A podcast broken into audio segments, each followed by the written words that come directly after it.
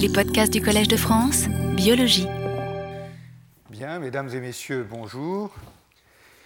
Euh, le cours cette année va porter sur les systèmes immunitaires dans l'évolution des espèces. Euh, les systèmes immunitaires, parce que comme vous le verrez dans les différentes espèces, euh, les systèmes immunitaires sont assez différents les uns des autres, et c'est évidemment l'objet de notre description et dans l'évolution parce qu'effectivement, on peut analyser des filiations ou des ruptures d'ailleurs euh, en repérant euh, les, différences euh, entre les différents systèmes en fonction des arbres de vie, dont vous voyez un exemple artistique de Gustav Klimt sur le côté. C'est donc un cours qui sera largement finalement un, cours d'histoire naturelle, certainement moins conceptuel et compliqué que le cours de l'an dernier qui avait porté sur euh, l'émergence de l'immunologie systémique et qui faisait appel à des notions euh, théoriques parfois un peu plus, compliquées. Peut-être la meilleure introduction euh, serait de vous rappeler qu'au fond, nous vivons dans un monde de brutes parce que euh, tous les organismes sont finalement en compétition les uns avec les autres ou susceptibles d'être attaqués les uns par les autres. Euh, et cela vaut dans toute, euh, l'échelle du vivant. Et, bien sûr, cela se repère des plus petits aux plus grands. Et donc, lorsque l'on analyse les différents mécanismes, on en repère, et voici le plan de ce que, cette introduction générale, on en repère euh, partout. Euh, les bactéries sont attaquées par euh, des virus, bien entendu, mais les plantes aussi, mais les organismes marins également. Vous avez des parasites qui infectent toutes sortes d'êtres vivants, depuis bien sûr, encore une fois, les êtres multicellulaires, les plantes, les animaux, etc. Euh, en réalité, euh, tous, les organismes disposent de mécanismes de défense qui sont en fait orientés vers l'extérieur, mais également vers l'intérieur. Pourquoi? Parce que l'extérieur, ce sont donc des attaques par des virus, des bactéries, des parasites mais euh, l'interne, ce sont les désordres provoqués de façon plus ou moins aléatoire par euh, des dérèglements tels que les cancers, par exemple, et les maladies auto-immunes. Il y a donc un espèce de continuum dans les mécanismes qui peuvent servir à la fois à se défendre contre l'interne et, contre l'externe. Et je vous en donne tout de suite un exemple en vous rappelant que euh, les êtres vivants ont besoin de se défendre non seulement contre ces, agents infectieux constitués, si je peux dire, euh, que constituent les, virus, les bactéries, les parasites, encore une fois, mais même contre les acides nucléiques étrangers dont, les dérèglements et la, pénétration constituent en réalité un mode d'infection. Euh, pour vous donner un exemple, les bactéries euh, disposent d'un système de défense contre l'ADN, euh, les gènes étrangers, qui peuvent provenir de, transferts divers par le mécanisme qu'on appelle restriction-modification. S'agit-il d'un système immunitaire? Pourquoi pas? C'est une affaire de définition. C'est en tout cas certainement un système de défense. De la même manière, vous savez que beaucoup d'organismes euh, sont euh, envahis littéralement par des transposons, euh, donc des, comment dire, des vestiges en réalité de virus ou de rétrovirus, à moins que ce ne soit l'inverse d'ailleurs, qui envahissent les génomes et, notre génome de l'homme est constitué à 30, 40, 50% de ces transposons euh, dégénérés qui ont envahi le génome à une certaine époque, euh, ce qui fait dire à certains que nous sommes un véritable cimetière de, ces transposons au niveau du, génome. Et il arrive qu'il y ait des épidémies internes de transposons. Il y en a une qui a été constatée il y a une vingtaine d'années, je crois, chez la drosophile, où l'on a constaté aux États-Unis qu'une espèce, donc la drosophile est une mouche, euh, qu'il y avait des, perturbations dans les populations et c'était lié au déclenchement d'une espèce d'épianémie interne, de prolifération de ces transposons qui a conduit à des remaniements majeurs d'ailleurs du, génome de la mouche en question. Donc les organismes euh, possèdent toutes sortes de systèmes qui se défendent euh, contre l'extérieur et qui également vérifient l'intégrité des, génomes avec les mécanismes de réparation qui vont avec. Alors, ces systèmes de défense que nous allons bien sûr voir avec beaucoup de, beaucoup de détails sont extrêmement divers, mais ils incluent des mécanismes extrêmement fondamentaux. J'en cite deux, euh, mais il y en a évidemment plus. La phagocytose, repérée par Metchnikov dès la fin du XIXe siècle, est un mécanisme de défense euh, extrêmement efficace. Euh, une cellule attaquée par un agent infectieux l'absorbe, le digère et, et point. Mais certains de ces mécanismes sont, tout à fait fondamentaux. Ils sont utilisés pour la défense euh, sans que l'on puisse réellement penser qu'ils ont été conçus pour, euh, la défense. Euh, l'apoptose est, l'un de ces mécanismes extrêmement fondamentaux. L'apoptose, je vous le rappelle, c'est la mort programmée des cellules, c'est le suicide programmé des cellules qui joue un rôle absolument fondamental dans un très grand nombre de processus, y compris au cours du développement, au cours du développement de l'organisme, lorsqu'il se multiplie à partir d'une cellule unique fécondée, euh, il y a besoin, ne serait-ce que pour euh, façonner l'organisme, euh, d'éliminer à un certain moment certaines cellules. Et si ces cellules ne sont pas éliminées, l'organisme ne se développe pas convenablement. Donc ce, mécanisme de mort programmée, l'apoptose, est absolument fondamental.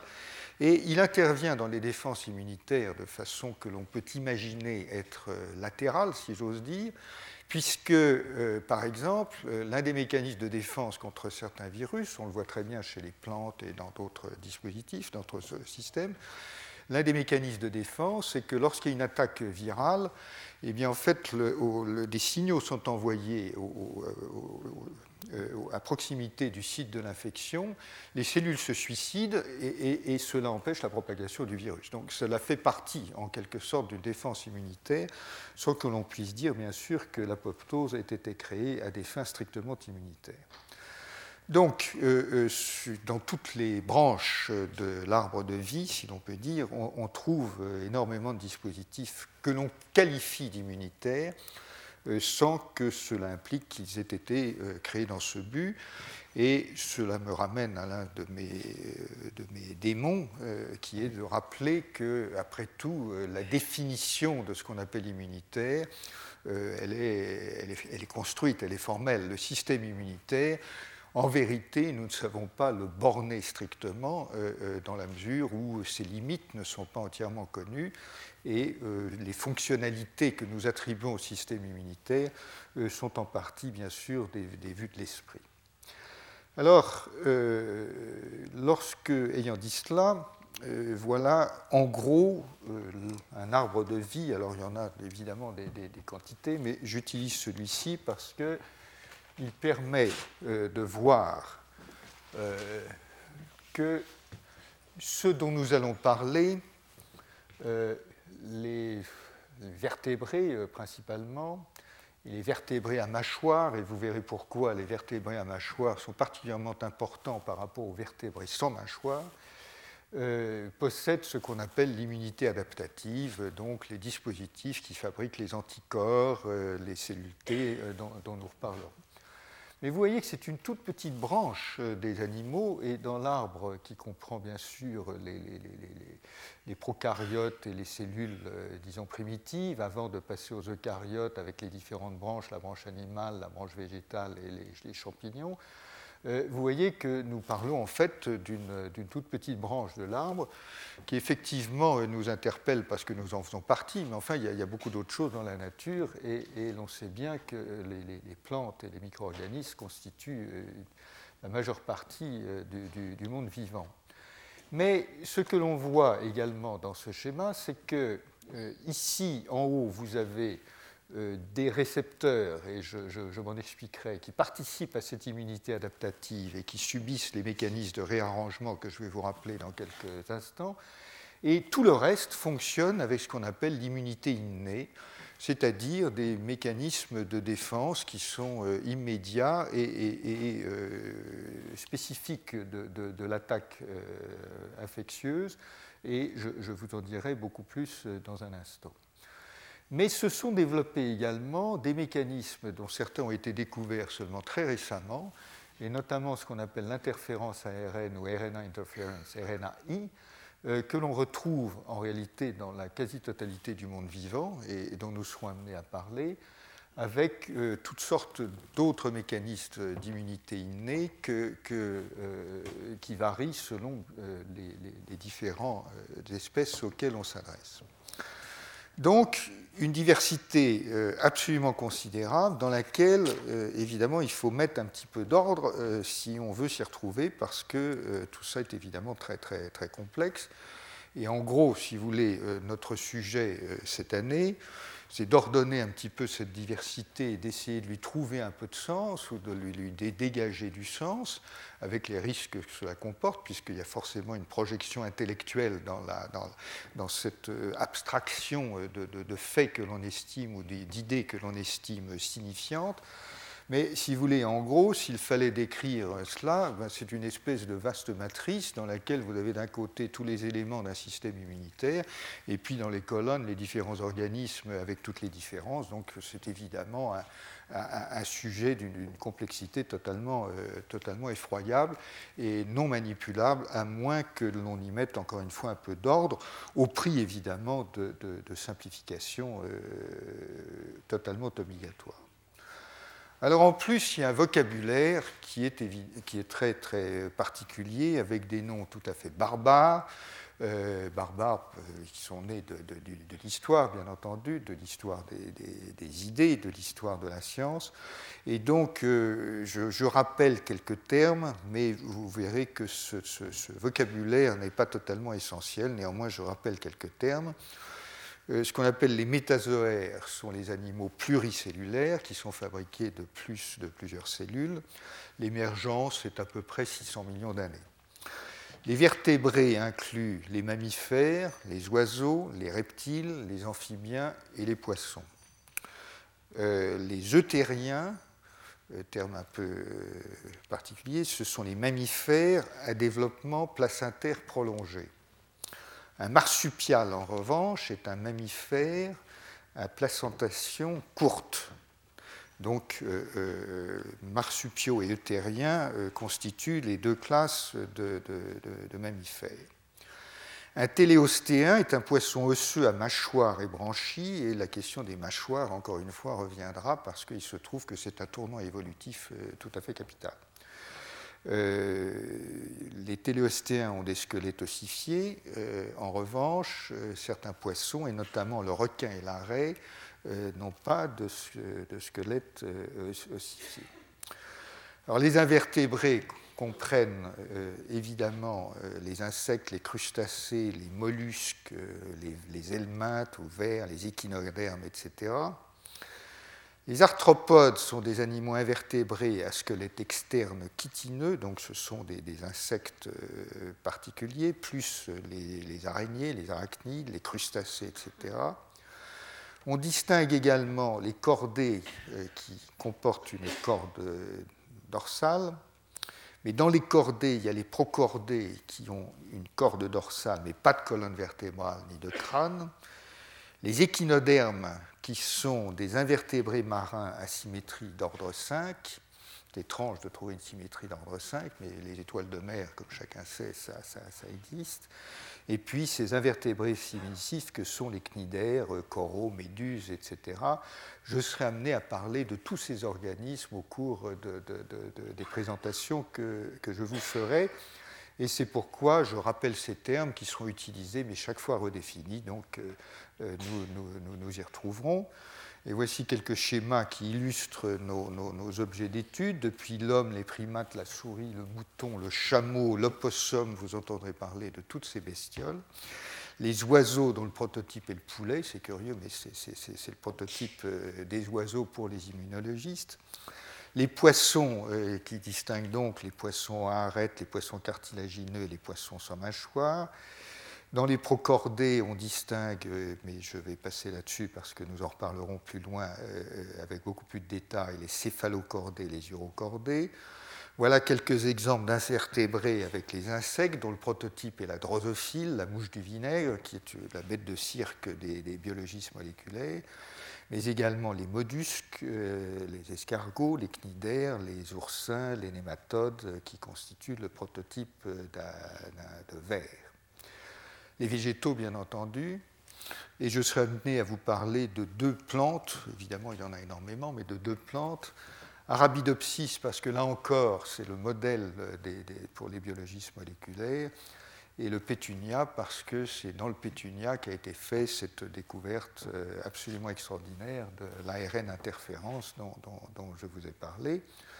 Et puis il y a des tas d'espèces dont je ne parlerai pas, euh, les reptiles, les amphibiens, etc., euh, bien qu'il y ait quelques données immunologiques sur ces espèces également.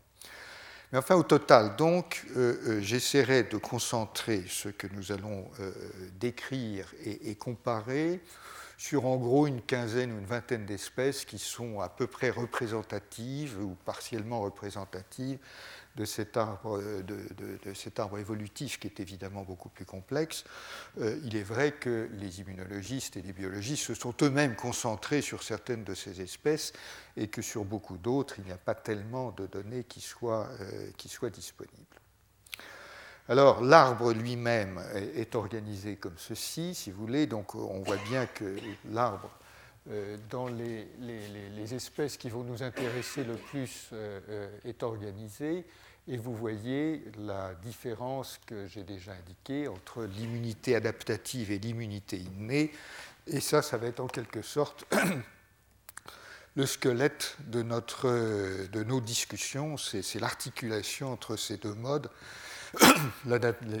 l'immunité innée et d'immunité adaptative, et la question de l'émergence de cette immunité adaptative, à partir de quand euh, les espèces ont-elles été capables de fabriquer des anticorps avec ce que cela suppose de régulation, etc. Ce sera l'un des points euh, critiques euh, de l'exposé. Alors bien entendu, je voudrais vous décrire quand même rapidement, à très grands traits, l'évolution des, méthodologies. Évidemment, l'évolution des espèces, indépendamment du système immunitaire, est étudiée depuis très longtemps et a été étudiée avec des technologies, enfin des approches que l'on peut appeler traditionnelles fondée sur l'observation euh, des espèces vivantes, euh, des espèces fossiles, sur l'analyse de leur morphologie, sur l'anatomie, sur euh, l'étude des organes, sur l'étude des fonctions, avec toutes sortes de, travaux de corrélation à la fois, encore une fois, structuraux et fonctionnels, mais également euh, des corrélations géographiques, climatiques, euh, des datations, bien sûr, etc., etc. Il est dérivé de tout cela un gigantesque corpus euh, de connaissances sur les espèces qui s'est traduit par l'élaboration de classifications extrêmement sophistiquées pour lesquelles, à vrai dire, je, serais assez peu qualifié pour vous, parler. Euh, mais mon collègue Armand de Riclès est un grand spécialiste de, ces questions. Alors ce qui s'est passé ensuite, c'est que la biologie moléculaire a commencé à euh, réorganiser une partie de ce champ euh, et les débuts de la biologie moléculaire, ça a été en fait l'analyse des protéines abondantes. Euh, il y a des protéines très abondantes, et par exemple, euh, les hémoglobines sont des protéines très abondantes, les myoglobines, etc. Du coup, les biochimistes, dans les années 60-70, pouvaient les, purifier relativement euh, facilement, et les purifiant de différentes espèces commençaient à les comparer et obtenir des données comparatives au niveau de molécules cette fois, et non plus de l'apparence des formes ou des fonctions euh, euh, sur les aspects moléculaires de, l'évolution. Et puis, ce qui s'est produit, c'est bien entendu ce tournant totalement, enfin absolument historique de la biologie moléculaire, qui est précisément daté à 1975, euh, euh, et ce tournant est double. Euh, le premier, ça a été, disons, la, généralisation des opérations de clonage des gènes, et 75 est l'année où, avec quelques collègues, nous avons cloné le premier cDNA, l'ADN complémentaire. Mais c'est aussi l'année où deux groupes ont publié les méthodes qui permettent de séquencer les gènes, donc de déterminer les séquences des gènes. À l'époque, je me souviens très bien, ça a été une petite révolution, bien entendu, mais enfin, il a fallu 2-3 ans de travail à 5-6 personnes pour arriver à déterminer la séquence euh, d'une centaine de, bases de l'ADN. Et sachez que 30 ans après, ou 32, 33 ans après, puisque nous sommes en 2008, euh, vous avez des instruments qui séquencent euh, des centaines de millions de bases en quelques heures aujourd'hui, et que le, projet qui n'est pas tellement futuriste, euh, est aujourd'hui, qui est financé par notamment aux États-Unis, et d'arriver à séquencer la totalité du génome humain, c'est-à-dire 3 milliards de paires de bases, pour environ 1000 dollars, ce qui veut dire euh, une somme que chacun pourra probablement, dans les pays riches, se payer tôt ou tard, ce qui veut dire que d'ici 20 euh, ans, 30 ans, chacun de nous aura son génome dans sa poche. Mais, c'est un, point dont on peut en parler. En tout cas, ce qui s'est produit à partir de 1975, c'est que évidemment, on a commencé à séquencer les petits génomes, évidemment, puisque c'était plus facile, et notamment les mitochondries. Euh, et puis ensuite, euh, des groupes de gènes spécifiques, alors les ARN que l'on trouve dans les, gènes qui codent pour les ARN que l'on trouve dans les ribosomes, les gènes de la globine, euh, des, choses comme ça. Et puis évidemment, on a séquencé ça dans différentes espèces et puis on a commencé à voir les, différences. Incidemment, je, pense que ces études ont fourni la démonstration la plus euh, imparable de la théorie de l'évolution, euh, s'il en fallait une, euh, mais apparemment, de l'autre côté de l'Atlantique, ça pourrait toujours ne pas être inutile. En tout cas, ce qui s'est produit à ce moment-là, c'est qu'il y a eu tout un développement de la problématique des, des, mécanismes génétiques et des horloges, parce que on pouvait, à partir, en comparant des gènes avec euh, un certain nombre de différences dans, les séquences, on pouvait commencer à dire ben, euh, il y a tant de différences qui se produisent en gros par tant de, milliers ou de millions d'années. Et puis ces horloges évolutives ont été mises en question parce que tout ne collait pas, ça ne collait pas complètement avec les arbres évolutifs qui avaient été datés séparément, et pour une excellente raison, c'est qu'on avait négligé au départ l'importance d'autres mécanismes d'évolution euh, génétique. Euh, et on sait aujourd'hui que ces mécanismes de mutation ponctuelle qui changent simplement un nucléotide dans une séquence, euh, un nucléotide à la fois, sont évidemment très importants, mais qu'il y en a d'autres qui chahutent complètement ces espèces d'amas de nucléotides que sont les génomes, avec des duplications, des, duplications, pardon, des amplifications de gènes, des conversions géniques, euh, des recombinaisons inégales, etc. Et, donc, euh, euh, on sait aujourd'hui, et vous en verrez bien sûr des exemples, que ces, donc ces, amas génétiques qui constituent les génomes euh, sont soumis à des, tremblements de terre périodiques, si je peux dire, parce qu'ils subissent des réarrangements absolument majeurs euh, à une rapidité qui n'était pas, euh, pas supposée. donc, on a revu ces questions d'horloge génétique, et puis on a, comme vous savez aussi, découvert dans les années surtout 80 l'ADN que l'on prétendait inutile, le cimetière de transposons dont je vous ai parlé, le fait que euh, les séquences codantes dans le, génome humain ne représentent en gros que 5-10% euh, euh, dans la conception classique de, la biologie moléculaire initiale, bien qu'aujourd'hui on commence à trouver des fonctions à cet ADN qui étaient prétendues inutiles. Et puis, l'étape suivante, ça a été à partir de 1995 environ, euh, à cause euh, largement des développements de, l'instrumentation, ce qu'on appelle les séquençages à haut débit. Et alors là, le haut débit, c'est, comme je vous l'ai dit, c'est des instruments qui prennent des bouts de DNA, les séquences à toute allure, et on n'est pas tout à fait comme dans les lois qui gouvernent l'expansion de l'informatique, mais on n'en est pas loin c'est-à-dire l'accroissement du potentiel d'un facteur 2 tous les 9 mois ou quelque chose comme ça, euh, et réellement le potentiel de séquençage se développe euh, extrêmement rapidement. Alors, il faut voir ce que ça donne de séquencer un génome en entier. Euh, ça donne plusieurs choses. D'abord, je vous montrerai après une, série de dates. comme vous savez, le génome de l'homme est séquencé entièrement depuis 7-8 ans.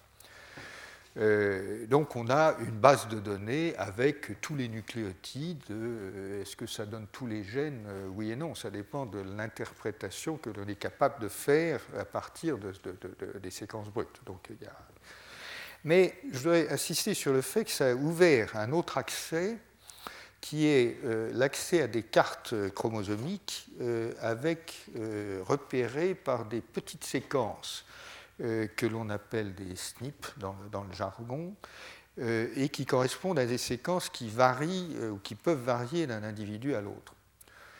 Alors, pour vous expliquer ça, il faut que je, rappelle que entre deux génomes, enfin deux, deux, êtres humains pris dans cette salle au hasard, les génomes diffèrent par plusieurs millions de paires de bases. Donc, sur les 3 milliards, vous avez quelques millions qui diffèrent. Ça définit ce qu'on appelle des polymorphismes et ces polymorphismes sont repérables euh, par euh, des, jeux de séquences euh, qui peuvent servir à, cartographier les génomes.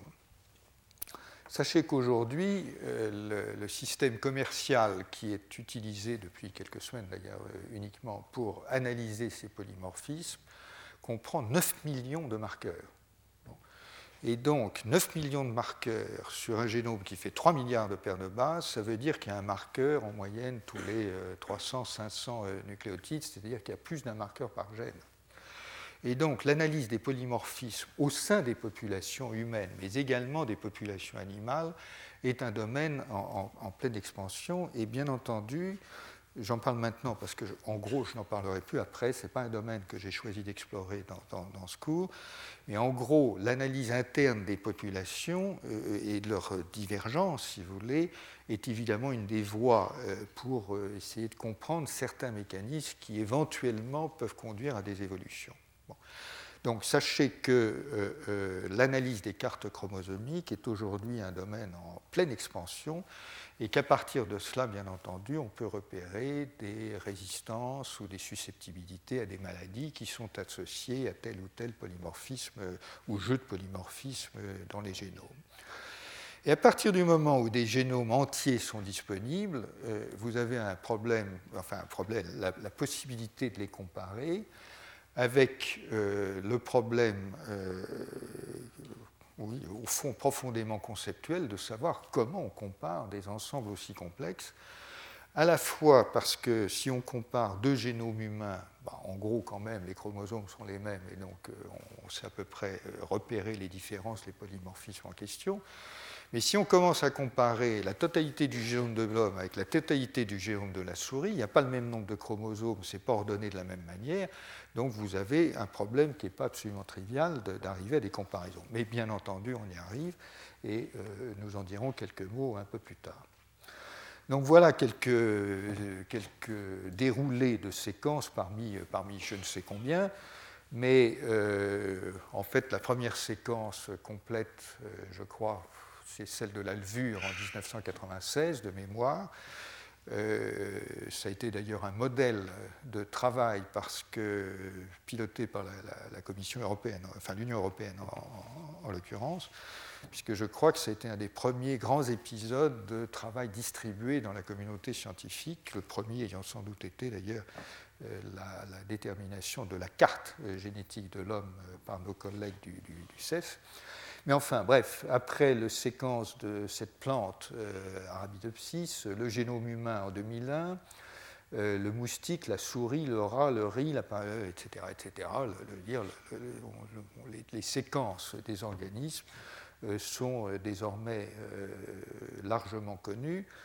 Et bien sûr, comme il y a beaucoup d'appareils maintenant, on reséquence des génomes de plus en plus exotiques, si je veux dire, après avoir commencé par ce qui paraissait le plus important, c'est-à-dire l'homme et, la souris. il faut vous dire, c'est technique, mais j'en dis juste un mot, que l'on arrive aujourd'hui à des degrés de, de précision qui sont importants. On ne peut pas imaginer euh, déterminer des séquences de 3 milliards de caractères sans mesurer les taux d'erreur. Hein. il y a forcément une potentialité d'erreur. Mais enfin, aujourd'hui, on estime que les taux d'erreur peuvent diminuer, être euh, ramenés à 10-4 ou 10-5, et donc on arrive à des précisions euh, très, très, très. des données qui sont extrêmement solides.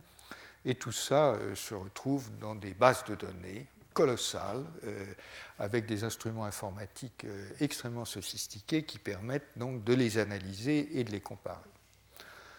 Alors, en matière de méthodologie, je crois qu'il est vraiment important là maintenant de, voir les choses comme ça. Évidemment, le développement euh, de ces approches génomiques est fascinant, si vous voulez. Ça produit énormément de, résultats, de données, etc. En plus, c'est du costaud, c'est du solide, c'est vérifiable, c'est reproductible, donc voilà, ça, fait de la, base de données. Mais euh, euh, je pense qu'il faut également euh, raison garder dans la mesure où il faut se méfier du fait qu'une certaine forme de réductionnisme peut chasser l'autre. Euh, en ce sens qu'il euh, est classique de dire aujourd'hui que la biologie moléculaire des origines était profondément réductionniste, et elle l'était, puisque, au fond, chacun travaillait sur son gène, et puis, puis voilà, quoi. Euh, et puis ensuite, on arrivait à agréger un certain nombre de données. Il est absolument exact que la capacité de, séquencer la totalité d'un génome dépasse cet état et donne accès à une certaine forme de globalisation. Il n'est pas moins vrai euh, que cette globalisation euh, n'est que tout à fait partielle, puisque euh, c'est une autre vision réductionniste que de s'arrêter au génome, bien entendu. Puisque ce qui est important derrière le génome, ce sont évidemment les fonctions et l'intégration des fonctions dont je vous ai parlé pour le système immunitaire l'an dernier et, qui posent des, des, problèmes absolument colossaux. Donc, euh, euh, ne nous euh, focalisons pas trop sur les génomes, mais reconnaissons que c'est effectivement une manière absolument exceptionnelle d'acquérir aujourd'hui de, l'information. Donc en matière de comparaison, on trouve évidemment des comparaisons sur les séquences des gènes eux-mêmes, et puis bien sûr, on peut dériver des séquences, euh, grâce à la connaissance évidente du code génétique, des séquences de protéines, et puis on peut comparer les séquences de protéines. Donc on est dans le linéaire. Hein. on a des séquences linéaires, on les compare, et puis on peut ajuster, euh, mesurer des taux de divergence, etc. Il y a d'autres analyses qui sont extrêmement importantes, c'est celle d'aller chercher dans les génomes des motifs euh, qui repèrent, par exemple, le début des gènes, la fin des gènes, etc. Euh, etc. C'est totalement essentiel parce que euh, on découvre aujourd'hui qu'en fait, le concept un gène, une protéine est totalement dépassé il est totalement dépassé à cause euh, des phénomènes qu'on appelle d'épissage alternatif qui font qu'un même gène, entre guillemets, peut donner naissance à plusieurs ARN messagers, plusieurs transcrits, plusieurs protéines. Il est encore dépassé par le fait que les modifications euh, qui se font sur les protéines elles-mêmes sont beaucoup plus abondantes que ce qu'on imaginait. Et le résultat, c'est que alors que on imaginait que le génome humain euh, allait contenir très élevé de gènes, on en trouve en gros 30 000, etc. Mais le problème, c'est que si chaque gène code pour une série de variants différents, on est effectivement à un niveau de complexité euh, qui rejoint celui qu'on avait essentiellement anticipé. Alors, un autre point de comparaison très important, c'est que euh, lorsque vous développez la structure tridimensionnelle d'une protéine, vous pouvez repérer entre deux protéines qui viennent d'organismes différents des homologies de structure qui sont absolument, presque, enfin quasiment impossibles à voir dans les séquences euh, dites primaires. Donc, ça, c'est. Euh, alors, vous avez évidemment deux manières d'aborder ça. La première, c'est de déterminer la structure tridimensionnelle des protéines. Ça reste une opération relativement complexe aujourd'hui. Complexe, lourde, bien que ça s'accélère, mais enfin, ça ne se fait pas en deux jours. Alors que séquencer, ça se fait en deux jours. Donc, on n'est pas dans le même ordre de, de difficulté. Mais vous avez ce qui se développe aujourd'hui de façon très intéressante, une algorithmique de plus en plus poussée qui permet de calculer des probabilités de, séquences tridimensionnelles et à partir de ça de comparer en probabilité les structures et éventuellement de dégager euh, des homologies de structures et donc euh, de, tracer des filières évolutives euh, par exemple, dans la, conservation d'une poche enzymatique, si vous voulez, au sein d'une protéine, que l'on arrive à repérer, euh, encore une fois, parfois euh, par l'algorithmique. Un niveau plus élevé et plus complexe, ben, quand vous regardez les cartes chromosomiques et les cartes génétiques, l'alignement des chromosomes, donne lieu à des, des surprises parce qu'on voit que les blocs de chromosomes ont été réarrangés, c'est donc ce qu'on appelle la, la synthénie. Et puis, euh, comme je l'ai dit, tout ça se constitue dans des bases de données qui sont de plus en plus euh, sophistiquées, complexes, mais accessibles. Euh, incidemment, c'est remarquable, je trouve, de voir que ces bases de données sont en circulation totalement libre, gratuite, tout le monde peut y avoir accès. Et l'une des dernières, c'est pour ça que je la cite, c'est une donnée sur l'ADN mitochondrial humain qui euh, aujourd'hui, enfin aujourd'hui c'était hier, donc c'était il y a six mois, euh, donc aujourd'hui il y en a sûrement plus, euh, comprenait 80 000 génotypes différents.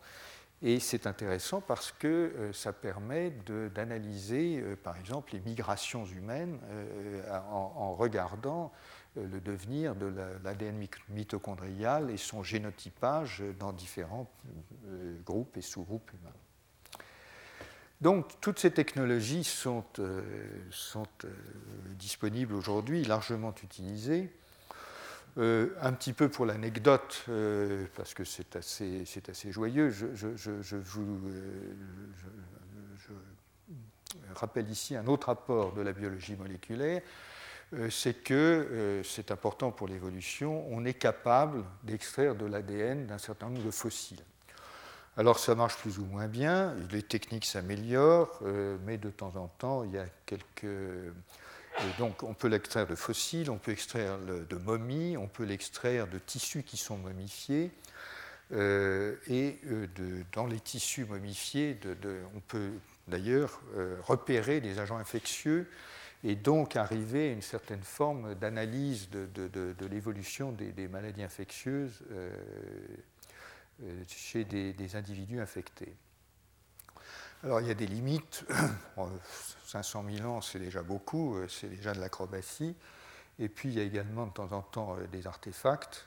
Je n'ai pas résisté à citer un article de Bin Laden, c'était la moindre des choses, mais c'est une contestation d'un papier qui avait fait beaucoup de bruit à l'époque parce que des individus prétendaient avoir séquencé l'ADN d'un mammouth et euh, en réalité, il semble que ce soit euh, un artefact et que la séquence qui a été produite provenait d'un éléphant tout à fait contemporain. Donc euh, vous voyez, ça, n'est pas tout à fait aussi simple que ça. néanmoins, il y a une discipline qui se développe, la paléoépidémiologie. et la paléoépidémiologie, chez notre collègue Raoul par exemple, a permis de déterminer avec une certitude très forte que les pandémies de peste ont été euh, provoquées par euh, le, même bacille, euh, tout simplement parce que dans le gène PLD machin chose, on trouve une délétion de 87 paires de bases qui est totalement typique, 87, j'espère que je ne me trompe pas, mais qui est totalement typique de, la bactérie en question. Et de la même manière, on peut tracer, si vous voulez, à partir de, momies, euh, il y a un âge de trop là, dans l'hépatite B, mais euh, c'est intéressant, on a trouvé des momies en Corée euh, qui ne sont pas très vieilles, hein, 14e siècle je crois, liées à une modification des pratiques funéraires et du coup lesquelles auparavant ne permettaient pas, enfin conduisaient à aucune conservation des corps.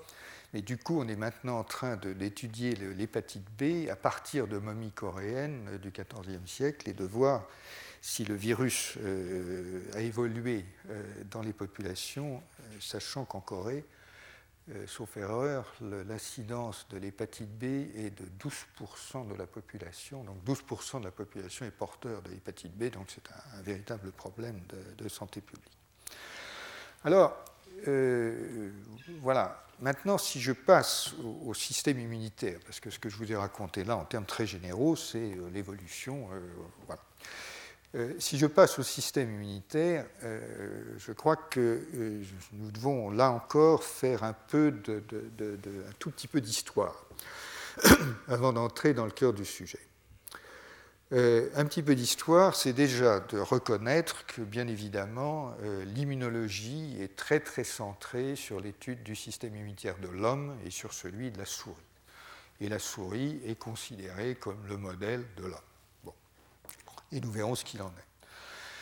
Pourtant, lorsqu'on analyse l'histoire, euh, on voit bien que l'analyse d'autres systèmes immunitaires a considérablement influencé l'immunologie donc, euh, je vous ai déjà cité euh, le grand Metchnikov qui, en 1891, euh, a repéré la phagocytose et a inventé à partir de la phagocytose le concept du soi et du non-soi. mais il y a bien d'autres exemples. vous savez que dans l'immunité adaptative, vous avez d'un côté les cellules qui fabriquent les anticorps, qui sont les cellules B, et les, les cellules qu'on appelle T, qui sont les cellules qui règlent l'action des cellules B la production des anticorps. Et ces deux branches de, l'immunité adaptative sont, indissociables, inséparables. Euh, la séparation de ces lignages a été faite par l'étude des oiseaux en 1965 et pas du tout par l'étude de l'homme ou de la souris. Euh, de même, et j'en reparlerai, le mécanisme très important de ce qu'on appelle la conversion génique, dont je m'expliquerai, dans la diversification des anticorps a été trouvé chez le poulet par notre collègue Jean-Claude Veil en 1987. Euh, quant aux récepteurs, dont nous parlerons beaucoup, euh, qui sont les récepteurs de type TOL, les TLR, ils ont été trouvés chez la drosophile, chez la mouche, avant d'être trouvés chez l'homme. Donc on ne peut pas dire que l'étude des systèmes immunitaires soit réellement confinée à l'homme et à la souris, ce n'est pas vrai. Et euh, l'étude d'autres espèces a toujours été euh, très productive d'idées, de concepts ou même de, découvertes euh, dans, les systèmes immunitaires de, l'homme et, de la souris. Alors, les, les, grands jalons de ces découvertes, c'est en gros les 76-85, c'est la saga euh, de la découverte euh, de la manière dont les gènes des anticorps et des récepteurs T euh, se recombinent. Ça a été également l'isolement des gènes qui codent pour le complexe majeur d'histocompatibilité, je, vous en reparlerai. Ensuite, on a regardé un peu ce qui se passait dans d'autres espèces, et puis euh, on a commencé à comparer euh, ce qu'on appelle les immunomes, puisqu'aujourd'hui tout est en noms, hein, les génomes, le lipidome, etc., euh, le protéome, etc. Et, donc, on en est aujourd'hui, bien sûr, à, pouvoir comparer au niveau génétique largement les systèmes immunitaires, et ceci plus facilement qu'au niveau, qu'au niveau fonctionnel, parce que euh, imaginez, euh, imaginez, que euh, vous attaquez l'étude du système immunitaire de l'escargot. Ben vous êtes quand même singulièrement dépourvu, parce que pour ça, il faut des réactifs, il faut une génétique, il faut plein de choses dont on dispose chez la souris, chez l'homme dans une large mesure, mais chez l'escargot, on n'a pas ça. Donc les, aspects fonctionnels sont, souvent extraordinairement difficiles à, développer, euh, alors que bien sûr l'analyse génétique, euh, on extrait l'ADN, on séquence et on a des informations. Donc euh, on n'est pas tout à fait dans la même catégorie. ce que je voudrais vous dire, c'est que, et ce sera réellement, en gros quand même, le thème majeur de ce cours, c'est que ce qui s'est produit, c'est euh, depuis une dizaine d'années, c'est un espèce, c'est ce que j'appelle un, décentrage du regard. Et ce décentrage est double. Euh, et il a été largement instruit euh, justement par l'étude des systèmes immunitaires dans, différentes espèces, et vous verrez jusqu'à quel point au cours des, différents exposés. Mais ce décentrage est double. Il est double parce que, premièrement, on a redécouvert, si je peux dire, l'immunité innée. Et je, vais m'en expliquer. Ce qui veut dire qu'auparavant, le regard était extraordinairement concentré sur l'immunité adaptative. Et donc euh, l'idée, c'était que euh, le système réellement dominant, c'était le système adaptatif, et que, hors le système adaptatif, euh, point de salut, si je peux dire. Ce qui n'est pas faux. Nous savons très bien que chez l'homme, d'ailleurs, les, bébés bulles qui ont été soignés notamment par un affichère, euh, ils sont immunodéficients et ils sont en risque euh, évidemment de, mort prématurée euh, extrêmement élevé. Donc ça n'est pas faux. Mais ce qui n'est pas faux non plus, c'est qu'après tout, vous avez des tas de bestioles, y compris la, mouche et d'autres, qui vivent et qui résistent aux agents infectieux sans avoir de système adaptatif. Et donc le système dit inné, qui est un système qui couvre des mécanismes de défense, euh, notamment contre les agents infectieux, euh, doté d'un certain nombre d'attributs. Euh, donc, ce sont des défenses censées être immédiates, hein, une sorte de réactivité immédiate. Ce sont des défenses que l'on pense être dépourvues de mémoire, et incidemment, c'est euh, il n'y a aucune raison de penser ça, mais on le pense. Enfin, je veux dire, c'est dans la saga habituelle des choses, mais il n'y a aucune raison de penser que ces mécanismes d'immunité innée n'ont pas de mémoire. Et en fait, on commence à en trouver. Et surtout, si vous voulez, l'idée générale, c'est que c'est une reconnaissance d'éléments qui sont étrangers, d'éléments chimiques, biochimiques qui sont étrangers. Donc, vous avez des bactéries qui possèdent un, lipopolysaccharide euh, et il n'y en a pas à l'intérieur de l'organisme humain. Donc on reconnaît le lipopolysaccharide grâce à des récepteurs qui sont particuliers et les macrophages qui ont des récepteurs qui connaissent le, lipopolysaccharide ou LPS. Euh, ces macrophages, ben, lorsqu'il y a une bactérie qui se présente et qui a du liposaccharide, elle se colle, il l'internalise, il la digère, point barre. Donc euh, ça, c'est l'immunité innée pure et dure dans la vision classique de l'immunité innée, euh, qui est, euh, comme vous le verrez, à, requalifier largement. Alors, ce qui est important, et ce qui va être important dans la suite des exposés, c'est que dans cette optique, en gros, chaque mécanisme de l'immunité innée doit être plus ou moins, il doit, avoir émergé dans l'évolution comme une réponse spécifique pour un pathogène ou une classe de pathogènes.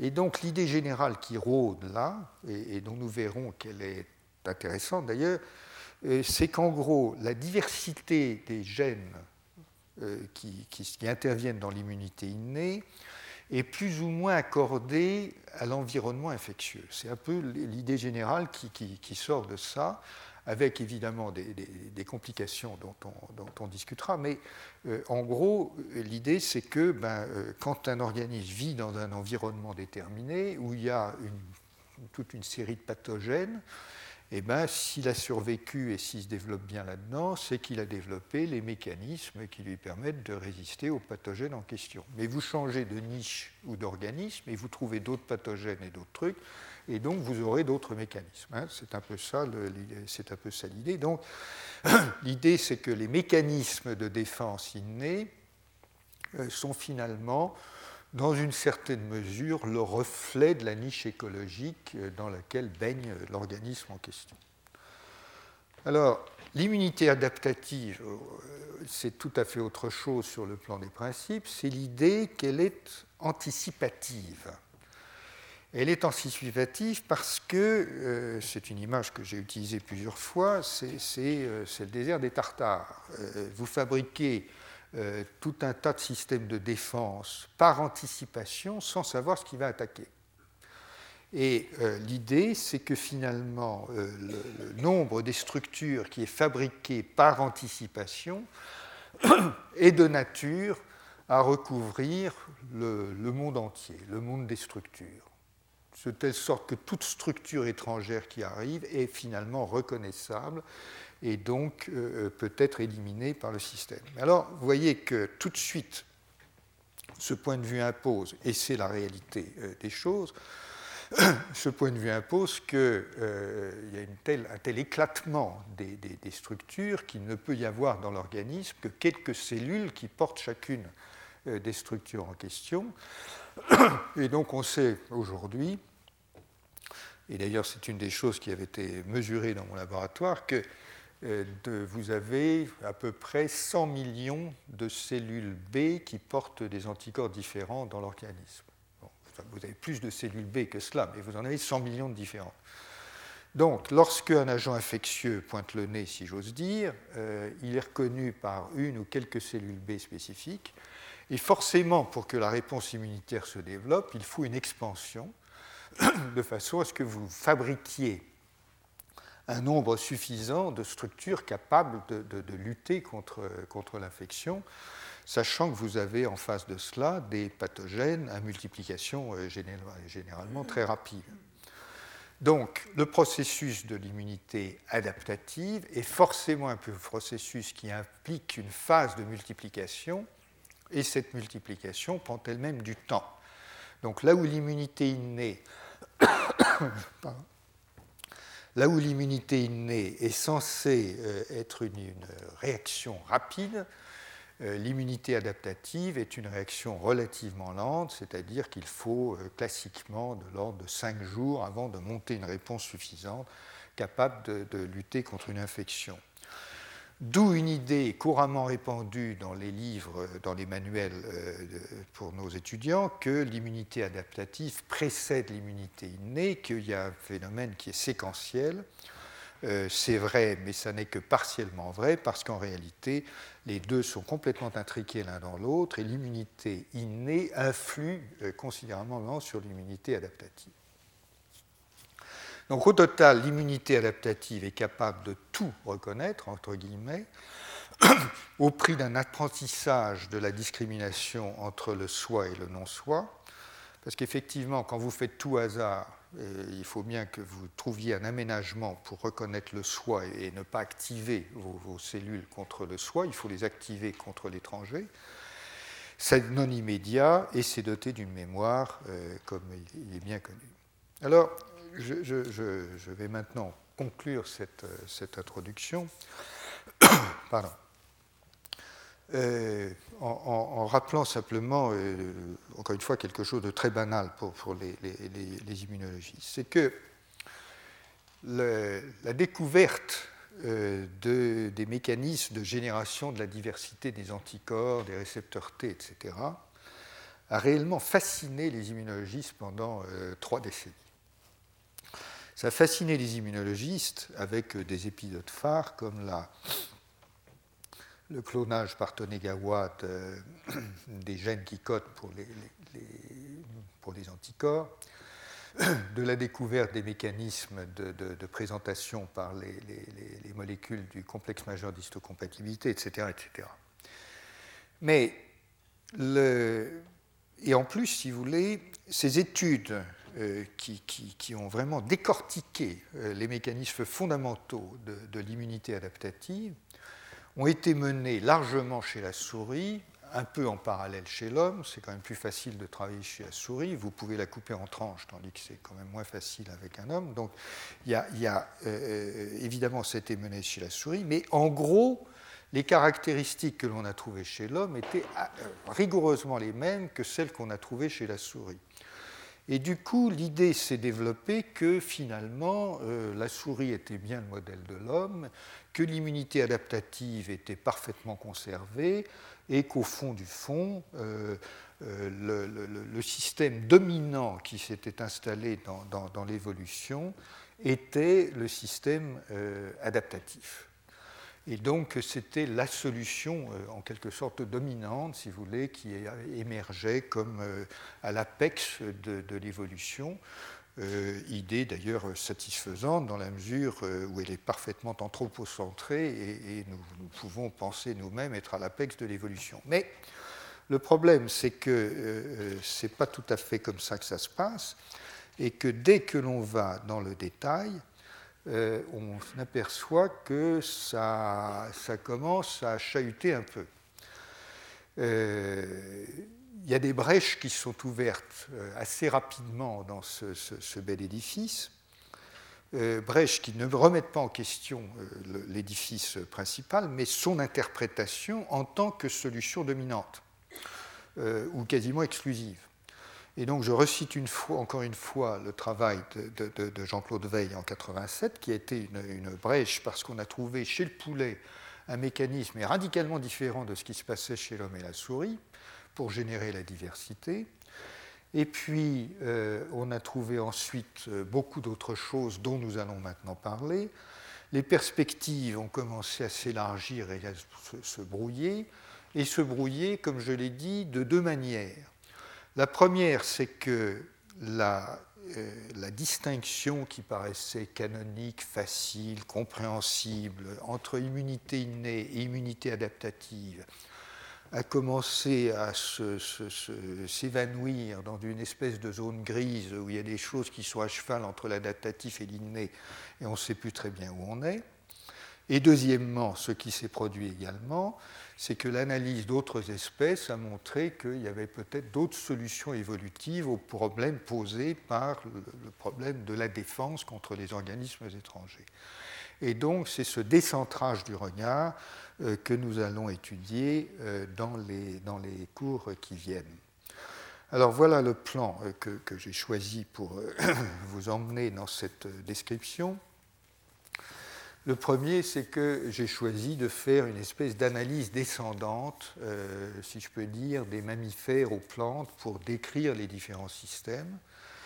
Et puis vers la fin, ce que j'essaierai de faire, c'est de recapturer euh, de façon transversale euh, les différences et les similarités de façon à dégager pour vous ce que l'on peut imaginer être des règles de, encore une fois, de convergence ou de divergence euh, dans, euh, dans l'ensemble de, ces, de, ces, dispositifs.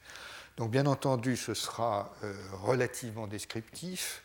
J'essaierai d'être aussi clair ou aussi peu obscur que possible, parce qu'encore une fois, le jargon est évidemment un peu, un peu pesant, mais je pense que de cette façon-là, on arrive bien à cerner, si vous voulez, enfin à décrire en tout cas, euh, ce décalage très important du, regard qui, encore une fois, s'est produit euh, au cours des dix dernières années. Ce n'est pas quelque chose de réellement récent, c'est quelque chose de réellement récent et, euh, je crois de, tout à fait frappant. Alors, il sera peu question, je, le dis d'emblée, de la mécanique de l'évolution des phénomènes liés aux populations, comme j'ai dit, etc., de la mécanique d'évolution des génomes. Ça, ce n'est pas ce que je souhaite traiter. Ce que je souhaite traiter, encore une fois, c'est cette analyse de l'évolution du, regard et donc de la conception globale euh, des systèmes immunitaires. Alors ce cours euh, sera suivi euh, d'un colloque dont le titre est L'Arche de Noé immunologique. voilà son, le, programme. Euh, il sera évidemment plus spécialisé dans les différents domaines que je vais évoquer, en matière d'immunité chez les plantes, d'immunité chez les moustiques, euh, chez les mollusques, etc. Enfin, on va revoir l'arche de Noé, que je vais survoler pour ma part, mais pour ceux qui sont intéressés, ils trouveront au cours de ce colloque euh, des informations beaucoup plus détaillées sur certains des systèmes immunitaires que, je vais décrire maintenant. Le plan du cours dans son ensemble est celui-ci. Euh, l'introduction, je, viens de la faire. Euh, ce que je vais faire dans, l'heure qui vient, c'est dresser une comparaison euh, rapide, forcément rapide, entre l'homme et la souris, en entamant donc cette analyse descendante dont je vous ai parlé, pour parler ensuite des autres mammifères, ensuite des autres vertébrés avec mâchoire, et vous verrez pourquoi les mâchoires sont importantes, parce que c'est avec les vertébrés sans mâchoire que la chose se corse. Vous parlez des invertébrés et des plantes, et puis dans une deuxième partie, comme je vous l'ai indiqué, euh, d'essayer de pratiquer une analyse transversale pour euh, refocaliser euh, notre analyse sur les, les, questions fondamentales et, les, affaires, de, enfin les convergences et, les divergences. Donc voilà pour cette introduction. Euh, nous pouvons nous interrompre euh, quelques minutes et s'il y a des questions, je suis prêt à y répondre avant d'entamer donc euh, une comparaison entre l'homme et la souris. Vaste programme. Retrouvez tous les podcasts du Collège de France sur www.collège-de-france.fr.